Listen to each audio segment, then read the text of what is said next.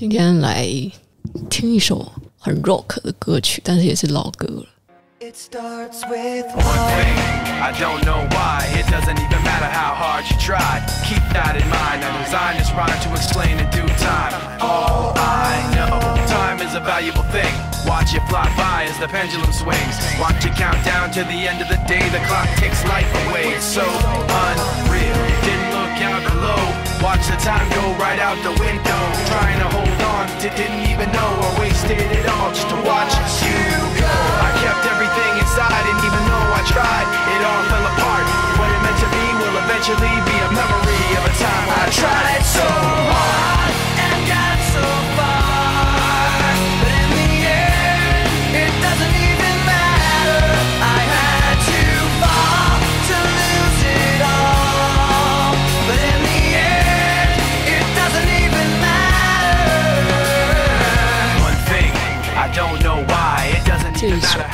联合公园的《In the End》。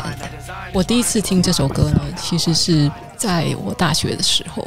二零零四年还二零零五年的时候吧。哇，这样子也过去有十七年了。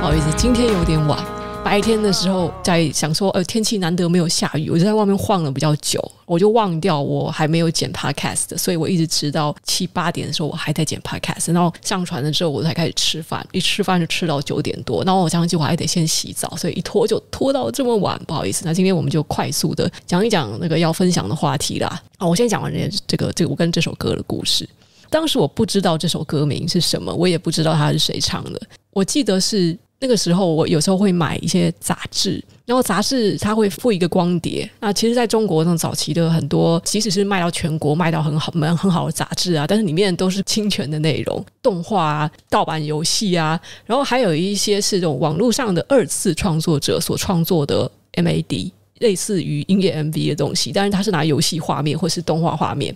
就大学的时候呢，我刚开始学剪辑，所以我对这种二次创作的剪辑作品很有兴趣。然后当时我印象很深刻，就是这首歌再配上《魔兽世界》，诶，你们很难想象吧？拿《魔兽世界》来做 MV，就是他自己他本身控制的这自己的角色，他可能切换了好几个角色，然后去把它编织成一个故事。最后，它是一个很悲壮的故事，大概是本来是一个普通人类族，但是他最后。失去了挚爱，然后他变成了亡灵。台湾叫什么？死灵族还是什么？反正就是那种骷髅状的样子，亡灵。他要再去复仇，然后最后复仇成功之后，但是他的伴侣的灵魂也再也回不来了。音乐就在这悲伤的剧情中结束。我当时看了好几遍，我觉得好感动，因为他的取景啊、摄影角度啊、故事啊，都变得很有那种悲壮感。我去网上去查，然后才知道哦，这首歌叫做《In the End》。这首歌后来有用在另一个我很喜欢的游戏，也是线上游戏。这辈子我玩最久的线上游戏有两款，一款是《魔兽世界》，另一款是《Fantasy Star Online》。呃，台湾玩家可能不太熟悉，因为其实，在早期它是在 Dreamcast，你们知道这个主机吗？大家可能比较知道是我们 Sega Saturn 啊，以前的 FC 和 NFC，但比较少人知道 Dreamcast。Dreamcast 的主机像当时有一款。算是蛮红的线上游戏，叫做《Fantasy Star Online》梦幻之星线上，它是 Sega 出的最有名的一款线上游戏。那这个线上游戏很特别。以前的 MMORPG，它都是主打设计好了自己的人物形象之后呢，你要到一个广阔无边际的世界里去探索。你在中途可能会认识朋友，然后跟他交易啊，结成伙伴啊，然后甚至还有 PVP 战场，就是玩家对玩家的战斗等等。Fantasy Star 它是一款非常和平的游戏，它不仅没有 PVP 模式，这个游戏的规则就是你进去之后，你要闯某个关卡，你得开一个房间。那个房间你可以上锁，也可以不上锁，但是组队人最多就是四个人，不会被任意类陌生人打扰，但是你又可以跟朋友一起玩，所以它是一个相对来讲。封闭性蛮高的一个游戏，而且它打来打去关卡就是那几个。我比方说，它在这这就有七关，就打七个 BOSS。然后你打完这七个 BOSS 之后呢，你的武器从三星、四星、五星星升到七星啊，你武器变得更强了。那你就接下来就从 easy 挑战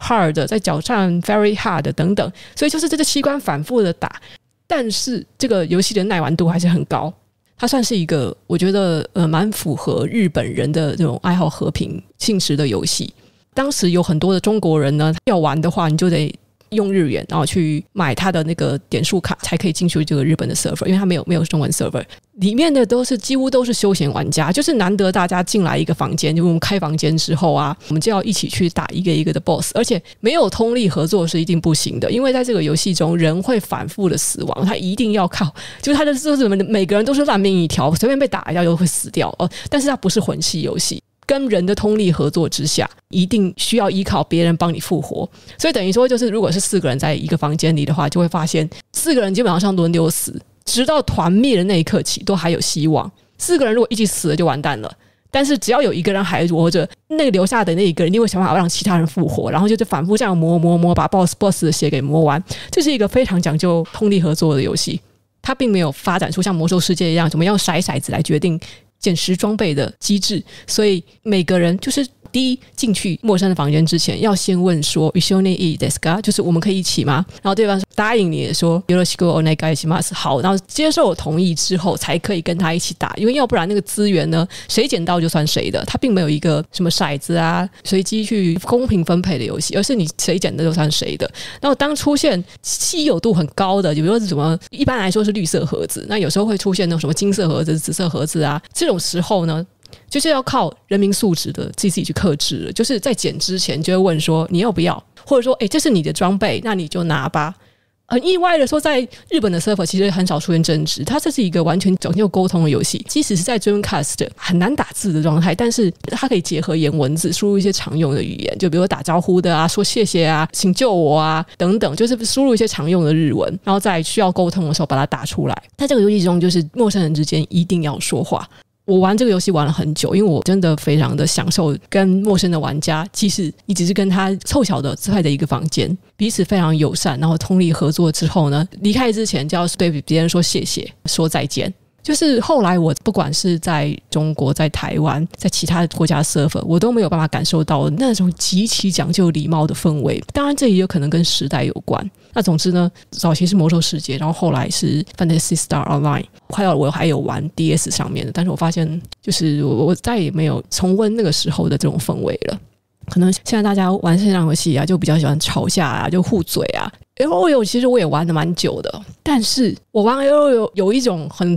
越玩越气的感觉，因为大家都打到一半就开始嘴，都在让别人太烂啊，就是开始变成打字速度大赛，然后还有人要刻意去送头啊，冲片的吵架啊，不打算要推塔了，然后还有英雄联盟里面他们有一个恶性循环，就是一旦打不顺之后，他一定会依照你的胜率去排跟你相同水准，就是比如说你你已经五连败了，那你可能就是在跟五连败或六连败打得更差的玩家就会排在一起。所以你打野团的话，那就是一个无限的恶性循环。除非你可以自己能够抓到一个很 carry 的位置，要不然的话就是永劫不复，跟越烂的玩家一起打。那有些玩家他那种基本观念都没有的，只是在疯狂的要剪头啊、追杀对方啊，然后没有在推塔的。还有那种好了，如果有玩英雄联盟的人应该知道啊，就是玩这款游戏的无奈感。简单说一下，这就是我跟这首歌的故事。所以后来我才发现，哦，原来这首歌是联合公园的《In the End》，这是当时很打动我的一首歌。之后我就去买他们的专辑，然后发意外发现说，其实他们的很多歌都很好听。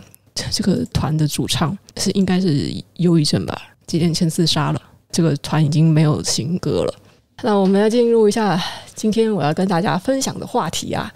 最近啊，就是美美股它的就去两年，因为呃 FED 的政策啊，就是无限发钞票、无限印钞票啊，现在也尝到它的恶果。你就知道印出来的钞票，它不是真实的资产，它迟早一天我们就是要面临很可怕的通货膨胀。那其实这件事呢，早在去年大概七八月的时候，其实已经有很多的这种总体经济观察家有说出来了，甚至不要说是经济学专长的人，连吴淡如都已经早就在好几个月前就已经讲说，这个经济非常的危险。但是接下来从今年以来，就是大概我觉得是二月、三月一个比较明显的迹象，股票开始一阵一阵的这样跌啊，有时候跌，因为反弹起来的幅度非常高，大家以为这次又是一个飞行反转，大多数人他并没有真正的逃出来，股灾还是避灾先，这个其实很难讲。大家会说，好像现在那种以太币、比特币，它的这个价格显示上看起来像是美股的先行指标，因为现在的确是有一些呃大公司啊，像很多的美国富豪，他们的确把很多的资产放在加密货币。经济出现一点点恐慌征兆的时候，他们就会马上把钱从风险高的地方转到风险低的地方。像我们就说那个，你观察大盘的一个最简单的方式，就是看金融股是不是突然涨起来了。其实台股是在三四月的时候，你看到那个玉山金啊、兆丰金啊，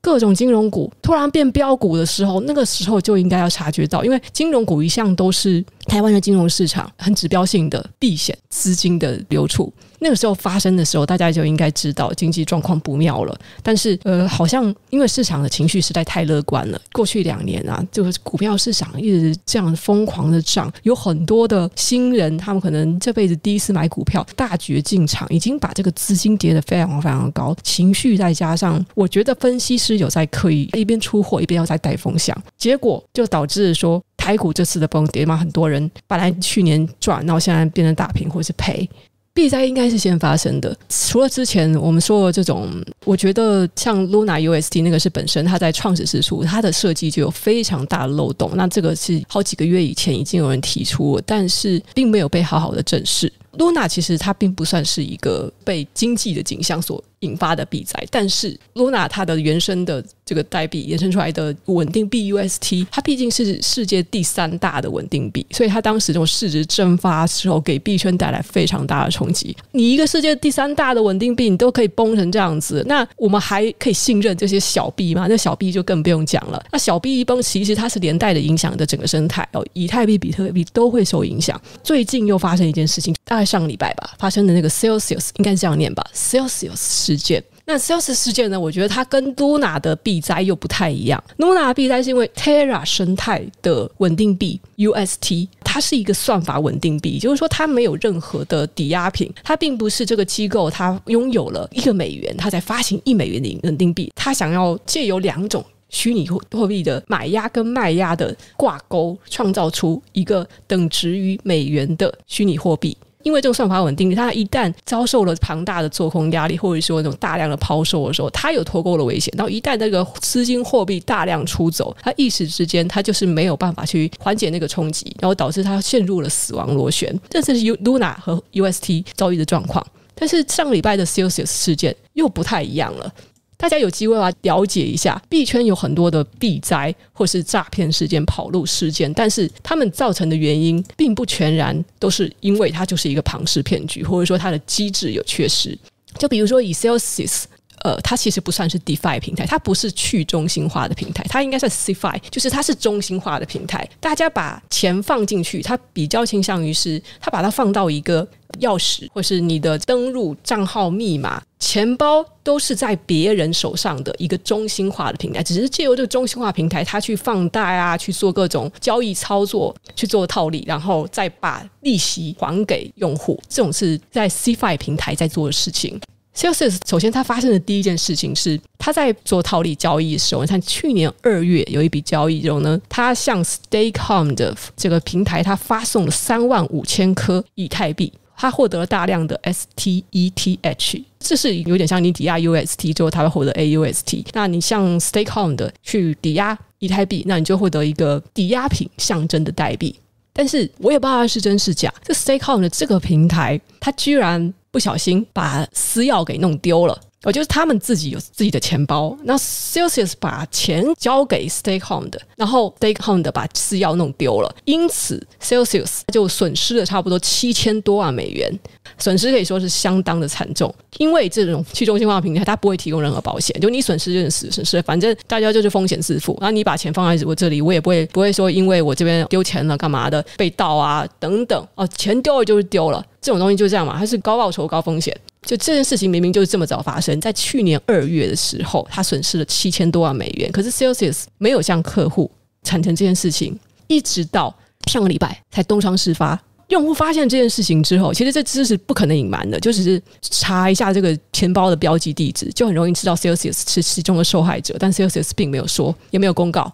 那用户当然会失去信任啊，他就会想说：哦，原来我把钱交给你之后，你丢失了这么大一笔金额，可是你。不跟我们讲，所以实际上你的资产是不是有可能你是没有办法周转出那么多的获利，然后也有可能是你已经从一个本来抵押品够，本来你的资本是够的平台，你已经渐渐的神不知鬼不觉的变成了一个庞氏骗局了，可能随时准备要跑路，因为你的钱根本就没有了。东窗事发之后，用户就对它就没有信心嘛，所以他们就纷纷的将这个加密货币从 Celsius 上面赎回。那 Celsius 它本身呢，它提供了多种的加密货币的定存服务，你可以定存以太币哦，也可以定存各种的稳定币。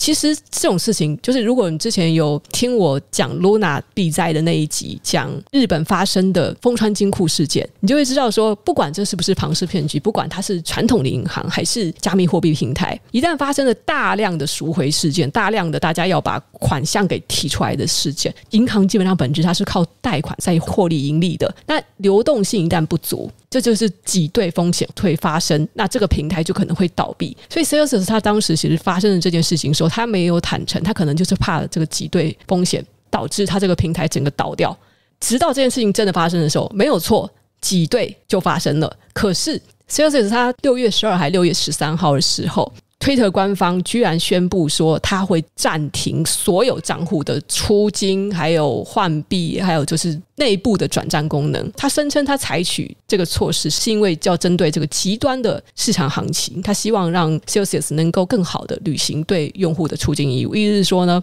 我现在把你的钱全部锁在我的钱包，锁到银行里，你们不准换出来，也不准提款。但是我做这件事情是不得已的。那是因为我们希望这个平台还能够继续下去。那你现在如果让我们倒闭的话，那卡卡包自己都没有办法相信，因为这市场行情实在是太烂了。以太币跌成这样子，就算是给他们在一个月的时间、两个月的时间，有办法把大家的钱赚回来，然后周转成功吗？这很难。但是总之，他们暂停出金，就是把大家的钱全部锁在里面。然后他们又做了很过分的事情，就是大家悄悄的发现，他们把很大一笔钱，我有点忘了，反正也是几千万美金。这个只有在去中心化、区块链技术才可以看到，就是这种各种金融诈骗。我觉得这这个年代真的是一个很难得。如果区块链技术以后不存在的话，但在这几年呢，他就会发现以前的这种各种金融犯罪哦，我们不知道怎么回事，我们没有办法看到。可是因为区块链它所有的交易都是透明的，所以这些所有的事情都清清楚楚，而且在几分钟之内，群众就会马上有所反应。就是 Celsius 他在。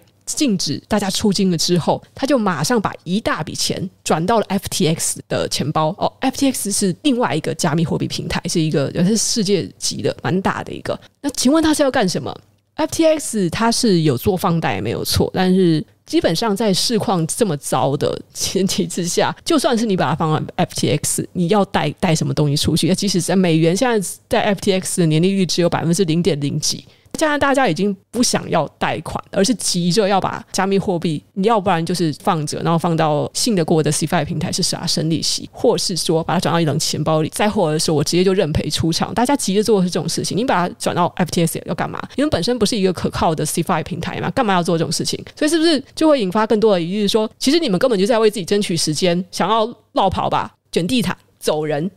首先，在它禁止用户出金的时候，他们的平台币叫做 CEL Celsius，今年以来已经崩跌了百分之九十五以上哦。然后从四月以来是下跌超过百分之七十。五月初的时候，他们有差不多三点几块美金，到十四号就整个 rug and pull 的时候，卷地毯的时候是零点二四，基本上等于归零了。Celsius 它是不是一个资金盘？它是不是庞氏骗局？其实，在东窗事发，群众发现他们有因为丢失私钥，就是在其他平台丢失私钥而导致损失的这个事情。事发之前呢，我们没有人能够确定他到底有没有恶意要卷地毯，就是一个诚信的问题。因为他怕自己被挤兑而隐瞒了这个重要的资讯，那个时候就已经注定这个平台做出再可怕、再对不起用户的事情也不奇怪。他们本身是一个提供高利息，年利率有百分之十以上吧。也是一个不低的利息。其实所有的这种平台哦，你看它现在还维持的那种百分之十以上，我觉得都是蛮危险的。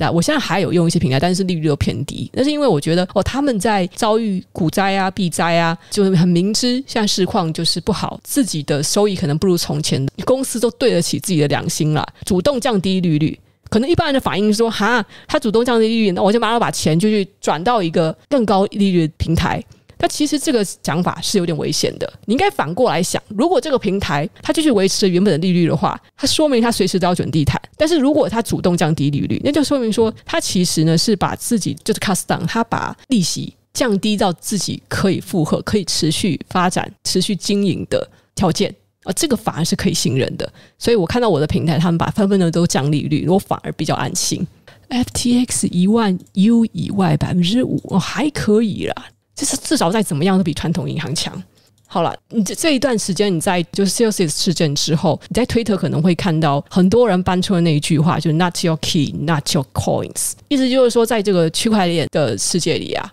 钥匙如果不是你的，那钱就不是你的。的确是这样。其实有很多玩区块链很久的人，就是老早就知道，如果区块链的世界我们没有去贯彻去中心化的精神，我们的目的本身就是不想要把自己的手里的金钱被第三方所干涉或是压榨。那我当然就是要放在 DeFi 平台。当然现在就是很多 DeFi 平台也是有诈骗的，但是呢，他们就是压根就是不相信 Cfi 中心化的平台会做什么好事，因为钥匙不在你这边，那他们又不受法律的管制，那其实是高风险中的高风险。有人为什么说抽完地毯之后再回来嘛？抽地毯当然就是能跑多远就跑多远啊！现在虽然大多数就受国际承认，就是比较大型的钱包地址啊。它是有 KYC 的机制，就是说你还是要上传护照跟你的人脸，然后有些比较严谨的，甚至你要把你的护照或者身份证跟你本人做一个合照，而且那个必须是立刻实拍的哦，